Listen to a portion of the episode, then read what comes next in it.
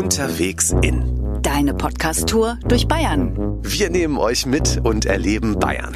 Wir machen Ausflüge in die schönsten Regionen. Und wir begegnen spannenden Menschen, die uns ihre Heimat zeigen.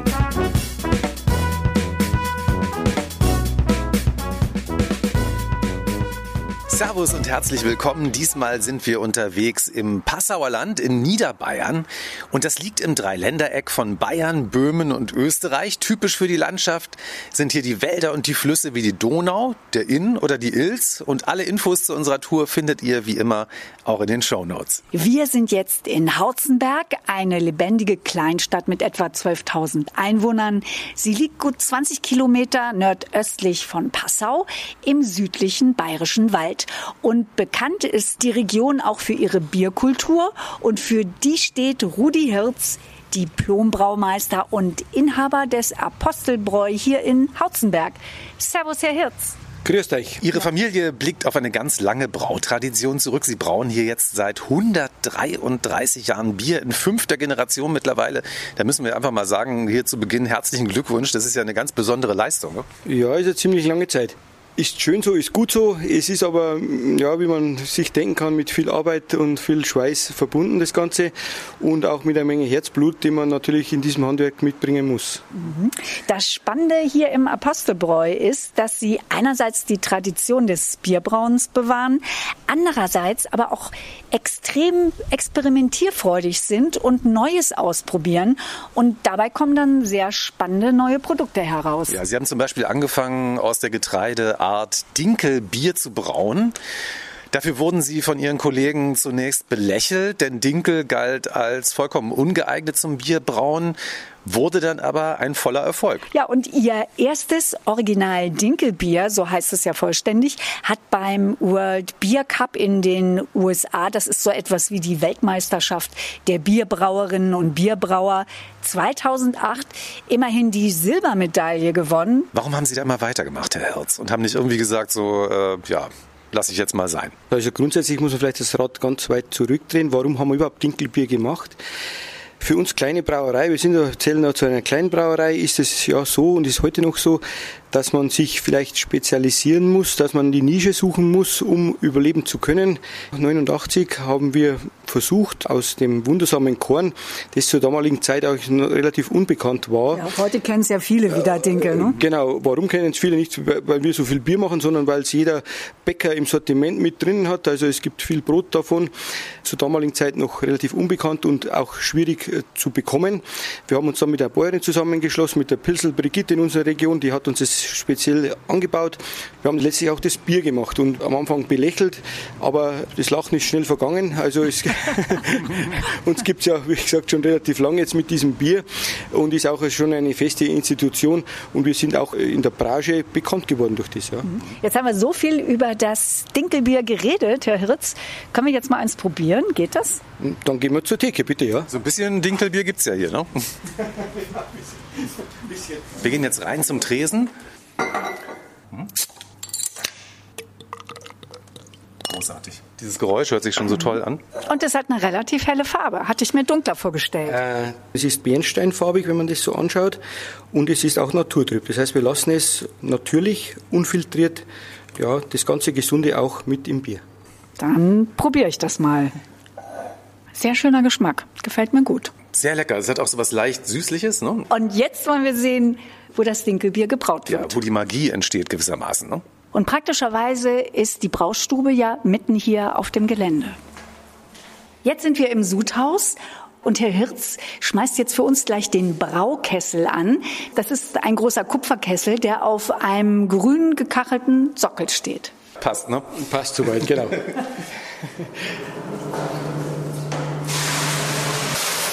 Erstmal läuft da sehr viel Wasser in den Kessel. Und dann kommt das Schrot. Wenn ihr, wenn ihr da jetzt reinschaut, dann ist das Wasser nicht mehr Wasser, sondern es wird jetzt vermischt und es entsteht die sogenannte Maische. Wie viel Liter Flüssigkeit passen da rein? Also wir haben da 30 Hektoliter, das sind 3000 Liter. Das hört sich jetzt viel an, aber es ist trotzdem ja, eine Kleinbrauerei. Daraus werden dann mal 6000 Flaschen. Genau. Habe ich mal kurz nachgerechnet. Herr Hirz, man kann ja sagen, dass Sie zu Ihrem Hopfen schon fast so ein zärtliches Verhältnis haben, denn ein Teil davon, der wird ja immer noch von Hand geerntet. Ist ja so, ne? Das ist so und das hat auch einen Hintergrund, weil wir in Hauzenberg bis Anfang des 19. Jahrhunderts Hopfenanbaugebiet waren und ich diese Tradition wieder aufleben habe lassen. Das heißt, ich habe vor der Brauerei ein kleines Hopfenfeld, wo wir ca. 120 Pflänzchen angebaut haben und da auch äh, ernten daraus. Ja, genau.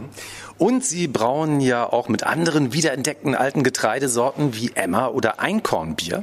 Sie haben den Mut, bekannte Zutaten neu zu interpretieren. Woher kommt diese Experimentierfreudigkeit? Haben Sie früher schon als Kind oder Jugendlicher im Chemiekasten alles neu zusammengemischt, also Pulver und Flüssigkeiten, die man eigentlich gar nicht mischen sollte? Äh, nichts, das ich weiß. Aber ich habe viel gemacht, wenn es um Mechanik geht. Also wir haben gebastelt, äh, gemurkst alles, was Gott verboten hat, äh, haben wir schon ausprobiert. Also ist schon so. Sie waren schon so ein Tüftler, ne? Eigentlich schon, ja. ja. Und was haben Sie da ausprobiert, was man nicht durfte? Ja, das muss man jetzt nicht äh, breit treten.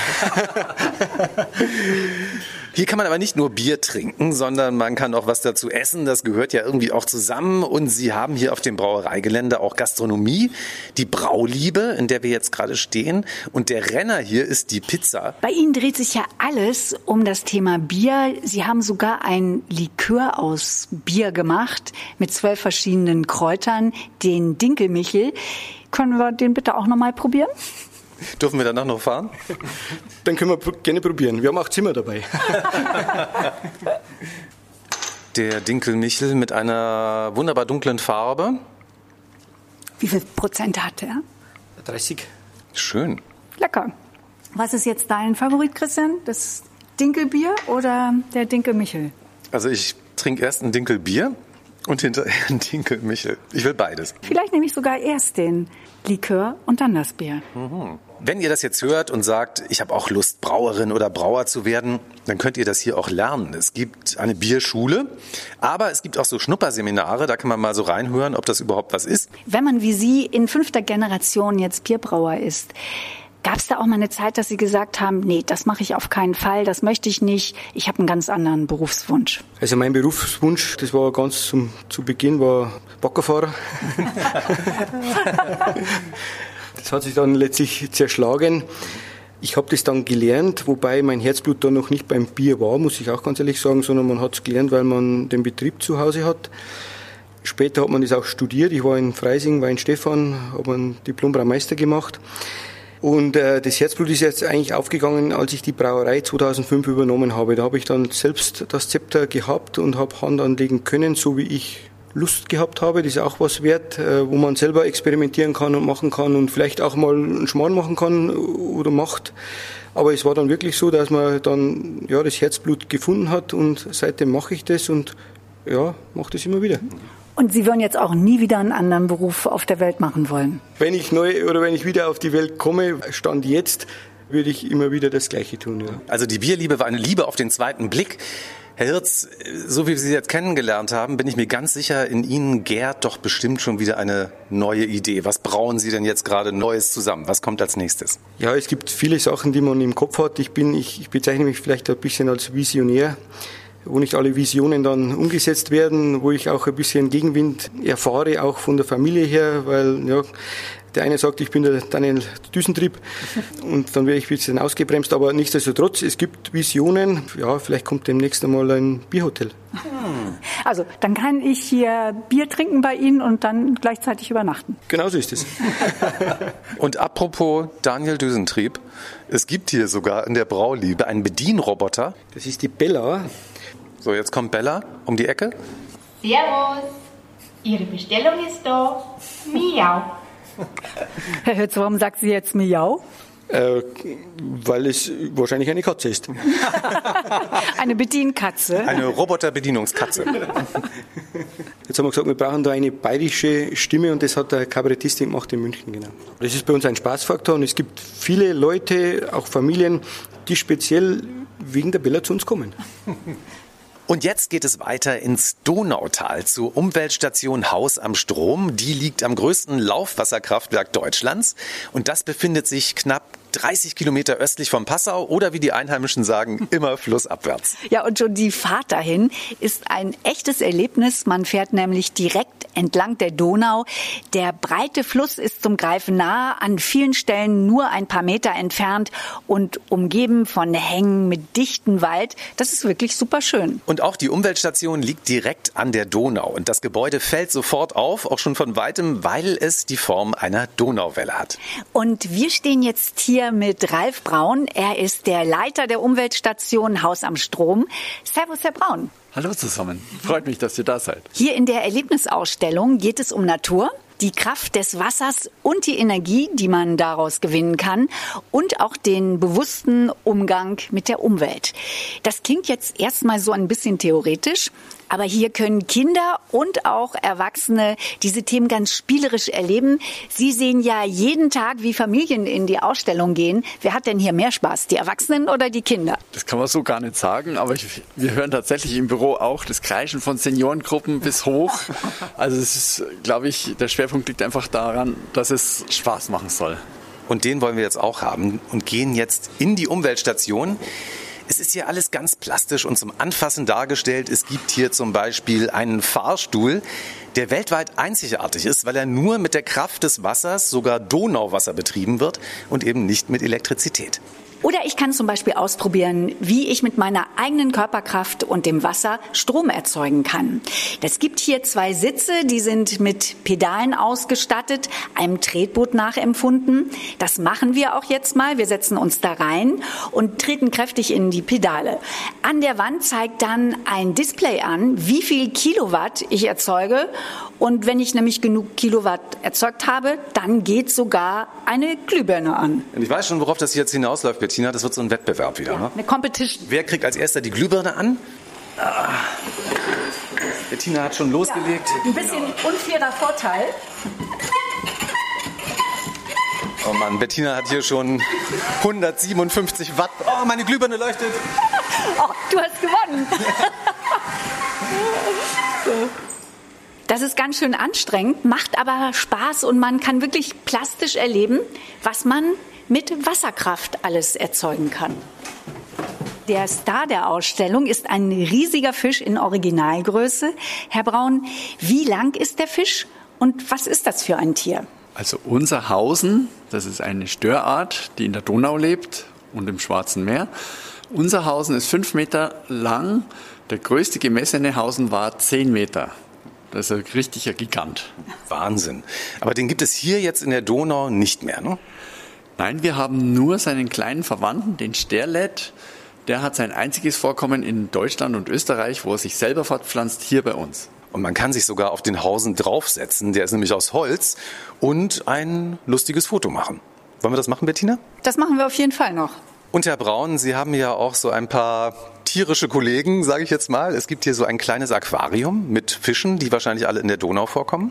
Ja, uns ist einfach wichtig, das, wofür wir bekannt sind, auch zu zeigen und was man einfach draußen in der Natur nicht so einfach sieht. Zum Beispiel die Fische, die sind unter der Wasseroberfläche und die kann man einfach nicht sehen. Und hier sieht man einfach die Vielfalt dieser Fische ganz schön. Und dann gibt es auch noch ein Terrarium und da sitzt jemand drin, der einen immer so anstarrt irgendwie. Ne? Ja, unser Edelstein der Donauleiten ist die Smaragdeidechse. Die gibt es eben an ganz wenigen Stellen in Deutschland nur und die ist richtig hübsch.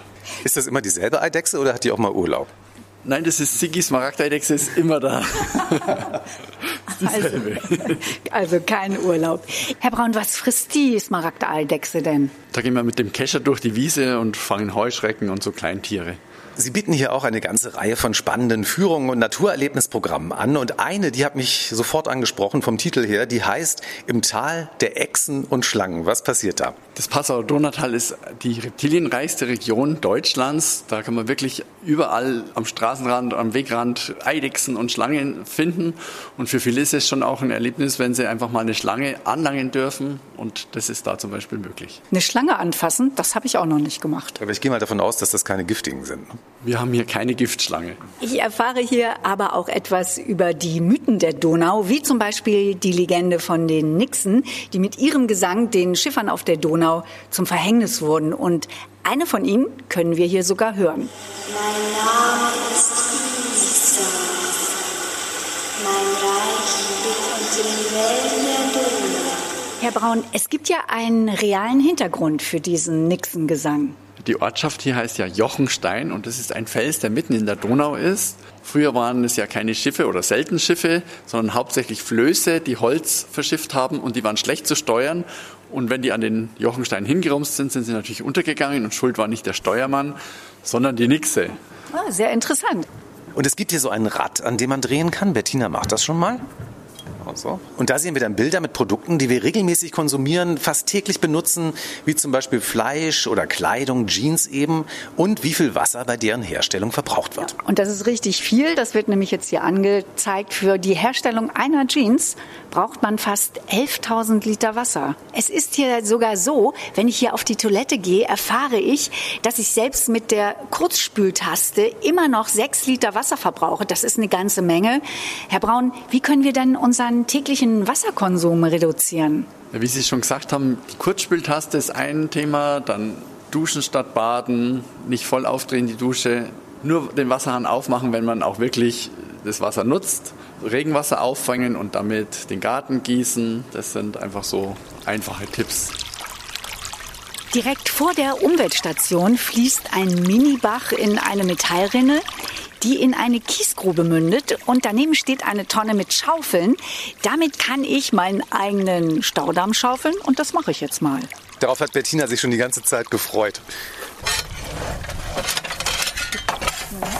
Ich habe mir jetzt die größte Schaufel genommen. War ja klar.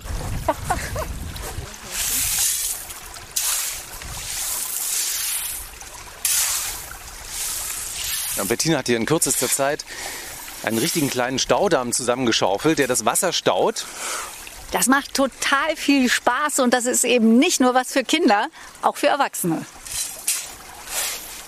Schulklassen haben hier die Aufgabe, einen geraden Fluss und einen geschwungenen Fluss zu bauen, zu schaufeln und stellen dann kleine Holzklötzchen und bauen da Häuschen neben die Flüsse der Fluss oder der Bach wird aufgestaut und dann geöffnet mit einem riesigen Schwung, sodass es ein Hochwasser gibt. Und dann kann man sehen, wo das Hochwasser stärker wird. Ich verrate natürlich nicht wo. Ich habe da so eine Idee. Ja, ich auch. Und wir kommen jetzt vom kleinen Staudamm zum großen Staudamm. Wir gehen jetzt zum Donaukraftwerk Jochenstein. Das liegt direkt hinter dem Haus am Strom. Einmal außen rum. Ja, bin ein bisschen außer Atem, aber Und jetzt sind wir auf dem Damm des Kraftwerks angekommen. Den kann man nämlich begehen und von hier aus hat man einen fantastischen Blick auf die Donau und auf die österreichische Seite am anderen Ufer. Und wer sich für die Technik dieses Wasserkraftwerks interessiert, kann hier auch das auf einer Tour erkunden. Das ist ja 100 Prozent grüner Strom, Herr Braun. Wie viel davon wird hier produziert? Es sind fast 30 Megawatt. Das entspricht ungefähr der Versorgung von fünfmal der Stadt Passau mit der ganzen Industrie und allem, was dabei ist. Wahnsinn. Ja, super, dass das so geht. Und wir gehen zurück zur Umweltstation Haus am Strom. Und direkt nebenan gibt es den großen Donaugarten mit Nutzgarten, in dem man auch viel über die Vegetation und die Tiere hier in der Region erfährt. Und ihr könnt hier sogar Zucchini und Tomaten ernten. Also wenn sie reif sind natürlich nur. Ja. Ne? Es gibt auch Himbeeren, Brombeeren und Kräuter, die man hier probieren kann. Das ist eine super schöne Sache. Und wer die schöne Natur hier noch genauer erleben will, der kann das auch mit dem Fahrrad, zum Beispiel auf dem Donauradweg oder zu Fuß auf den zahlreichen Wanderwegen, wie zum Beispiel dem berühmten Donausteig. Herr Braun, vielen Dank für die Tour. Das war wirklich sehr interessant, was wir hier erleben konnten. Ja, ich danke und wünsche euch noch gute Weiterfahrt. Und für uns geht es jetzt weiter nach Bad Füssing für ein ganz besonderes Badeerlebnis. Da freue ich mich schon sehr drauf. Unsere Tour geht weiter im Kur- und Heilbad Bad Füssing im Herzen des Passauer Landes, knapp 30 Kilometer südlich von Passau. Und viele Gäste, die einmal hier waren, die kommen immer wieder. Und ich kann es gut verstehen, denn es hat ja einen Grund, ne, dass Bad Füssing Europas beliebtestes Heilbad ist. Bad Füssing hat so einen ganz besonderen Charme, finde ich. So ein bisschen erinnert mich das hier an Italien, so italienisches Flair mit den Alleen, mit Bäumen, die in Kegelform geschnitten sind oder Häuser im Stil der Toskana, das sanfte Licht. Wer hierher kommt, der will sich erholen, entschleunigen und natürlich gesund bleiben. Ja, und eine wichtige Rolle spielt dabei das schwefelhaltige, heilsame Wasser. Das kommt hier aus einer 1000 Meter tiefen Quelle und kommt dann in die Entspannungs- und Behandlungsbecken in den Thermen. Aber es gibt hier noch viele andere Möglichkeiten, Ruhe und Kraft zu tanken. Und wir wollen heute mal nicht in Thermalwasser baden, sondern im Wald. Es geht jetzt nämlich um Outdoor-Gesundheit und dazu brauchen wir nichts weiter als den Wald. Das ist sozusagen unser Trainingsgerät. Aber das ist hier nicht irgendein Wald, sondern ein zertifizierter Kur- und Heilwald. Und was es damit auf sich hat, das erzählt uns die Waldtherapeutin und Gesundheitspädagogin Franziska Solger-Heinz. Servus. Servus. Servus, ja, herzlich willkommen bei uns in Bad Füssing und in Bayern. Deswegen würde ich erst mal sagen, sind wir mal per Du. Ich bin die Franziska. Schön, dass ihr da seid. Ja, Bettina. Christian, ich bin dabei, auf jeden Fall. Bad Füssing ist von viel Wald umgeben und man ist hier wirklich auch tatsächlich relativ schnell mitten im Wald. Und wir sind jetzt auf dem Weg in den zertifizierten Kur- und Heilwald.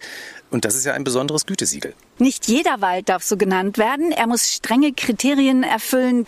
Franziska, was macht den Wald denn hier in und um Bad Füssingen so besonders? Es fing an mit einem Projekt vom Bayerischen Heilbäderverband zusammen mit der Ludwig-Maximilian-Universität in München. Also besonders wichtig ist ja, dass er naturnah ist, ja, also dass nicht zu viel abgebaut wird, dass es kein klassischer Forstwald ist, in dem ständig was gearbeitet wird, sondern wirklich einer ist, wo Dinge wachsen dürfen, wie sie sind, wo Sachen liegen bleiben können. Er soll abwechslungsreich sein. Wir haben hier zum Beispiel ja Stücke mit viel Laub oder auch Wege mit viel Gräsern und dann unterschiedliche Baumarten und das ist ganz besonders wichtig. In Bad Füssing kann man viele Kurse belegen, in denen der Wald als natürliches Heilmittel genutzt wird. Und Waldbaden, das ist ja kein neuer modischer Trend, wie man manchmal denkt, sondern hat eine sehr lange Tradition. Besonders intensiv genutzt wird sie in Japan, also die positiven Effekte für die Gesundheit von Waldbaden.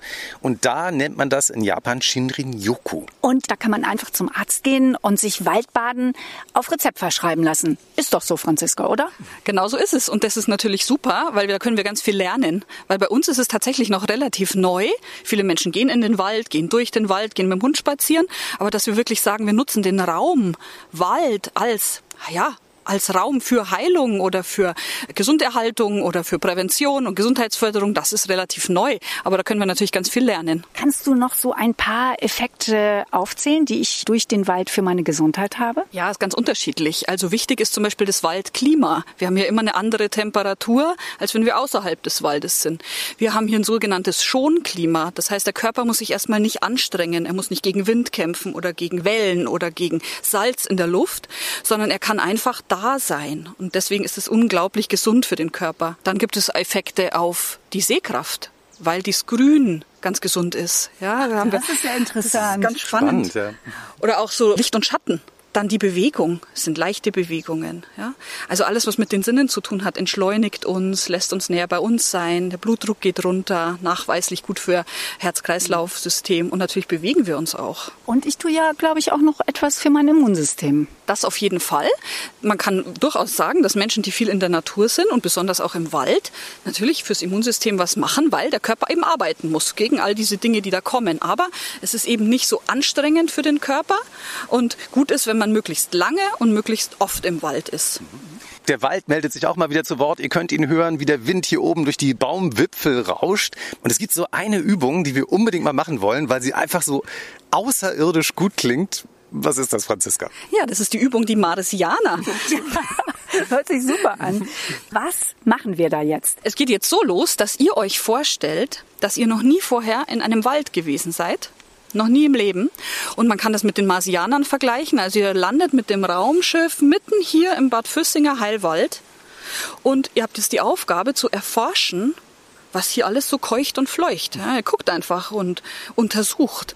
Und das dürft ihr mit allen Sinnen machen. Nur nichts essen. Aber ihr könnt, ne, ihr könnt gucken, ihr könnt Dinge umdrehen, ihr könnt in der Erde scharren, ihr könnt einfach beobachten. Und ich rufe euch mit einem Frosch, der quakt aus Holz, quack, quack, wieder zurück. Und lasst euch Zeit dabei. Gut. Ich habe mich jetzt auf den Boden gehockt und wühle hier jetzt einfach mal so ein bisschen im Waldboden rum und rieche dran. Das riecht nach Pilzen und fühlt sich, weil es gestern geregnet hat, feucht an. Ja. Denk immer daran, du bist ein Marsianer. Ich weiß gar nicht, dass es Pilze sind. Ah ja, okay. Der Marsianer war ja noch nicht hier. Ja. Und was wir natürlich auch noch nie gesehen haben, ist ein Baum. Fassen wir einmal an, die Rinde, wie sie sich anfühlt. So, jetzt heben wir einen Stamm auf, einen kleinen, und gucken mal drunter, was da passiert. Das ist ein Birkenast, den wir umdrehen. Und darunter krabbeln ganz viele Ameisen und die sind natürlich jetzt ein bisschen irritiert, weil es so hell geworden ist. Mhm, weil der Marsianer kommt und sie plötzlich von oben so anguckt. Und über uns Gezwitscher.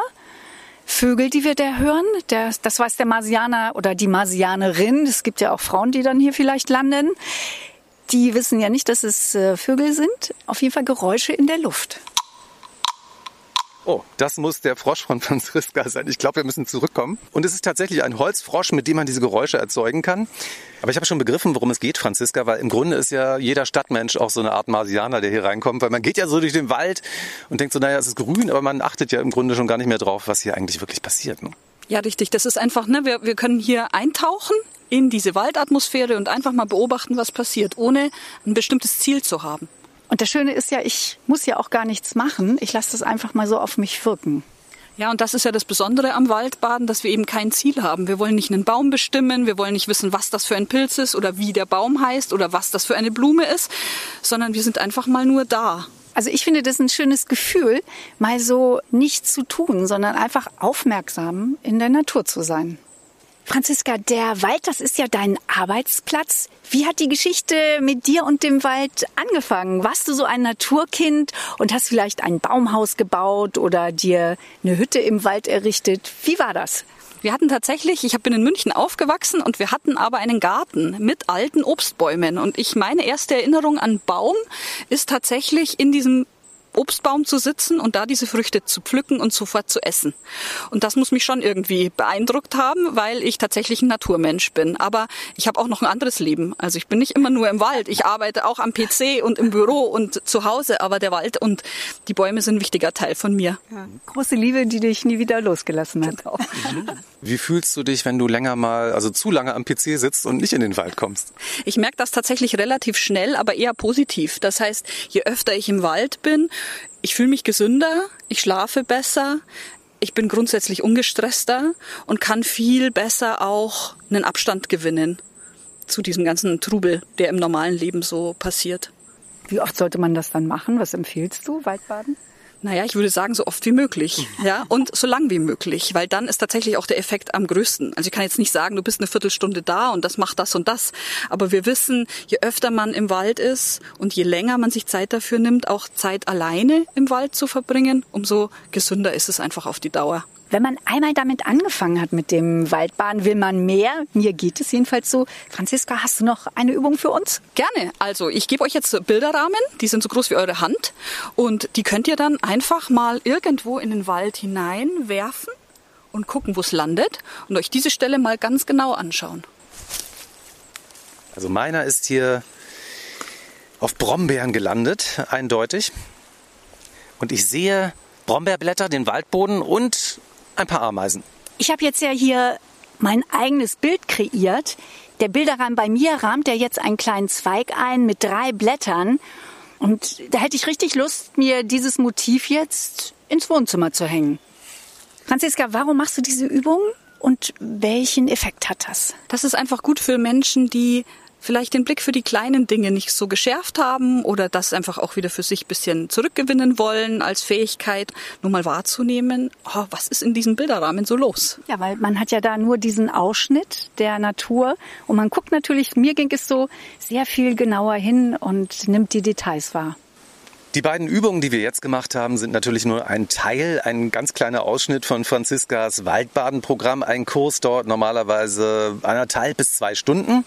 Und es gibt hier in Bad Füssing auch noch weitere spezielle Outdoor-Gesundheitsangebote wie Yoga im Park, Nordic Walking oder meditative Spaziergänge. Tolle Radtouren kann man auch machen. Ja, und jetzt zum Abschluss lade ich euch noch auf einen kleinen Tee ein. Hm. Und unsere Theke ist ein Baumstamm. Da stehen drei kleine Teetässchen. Franziska, was ist das für ein Tee? Es sind Fichtennadeln und Lindenblüten.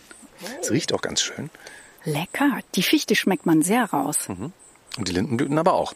Ja, Baum halt, ne? Wir trinken Baum. Waldbaden und Baum trinken, die perfekte Kombination. Einen kleinen Absacker am Ende. Franziska, jedes Mal, wenn du im Wald bist, ist das ja wahrscheinlich für dich ein besonderer Moment. Was ist dein ganz persönliches Walderlebnis, an das du dich immer wieder gerne erinnerst? Ich habe tatsächlich auch diese außerirdischen Übungen gemacht und bin durch den Wald gelaufen und da war ein Baumstamm mit einem Loch. Und neugierig, wie man ja ist, habe ich da reingeschaut und entdeckte tatsächlich da drin einen lebenden Frosch. Und der guckte mich mit ganz großen Augen an. Und das hat mich total berührt. Dann ja. hat er gesagt, küss mich. Schön wär's gewesen. genau. ja. Und das war unsere Tour durchs Passauer Land. Und wir hören uns wieder mit neuen Folgen im Oktober. Dann sind wir für euch wieder unterwegs in Bayern.